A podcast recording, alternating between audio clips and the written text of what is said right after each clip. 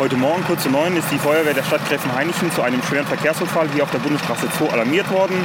Hier sollte nach der ersten Lagemeldung mindestens drei oder auch sogar vier Personen in einem Fahrzeug eingeklemmt sein. Nach Ankunft der Feuerwehr, den ersten Kräften, hat sie sofort festgestellt, dass wirklich ein Fahrzeug von der Straße abgekommen ist und gegen einen Baum gefahren ist.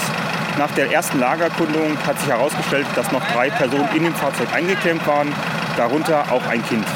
Die ersten Maßnahmen der Feuerwehr war die Sicherung der Einsatzstelle des Fahrzeuges, dass wir mit unserem schweren technischen Gerät eine Rettung durchführen konnten. Weiterhin wurde zeitgleich durch den Rettungsdienst eine Rettungsmaßnahme oder eine Rettungskette festgelegt, welche Person in welcher Priorität aus dem Fahrzeug gerettet werden soll. Für den Einsatz hatten drei schwer verletzte Personen, wobei der Fahrer hier noch an der Einsatzstelle leider verstarb. Zur Unfallursache haben wir bis jetzt noch keinerlei Informationen.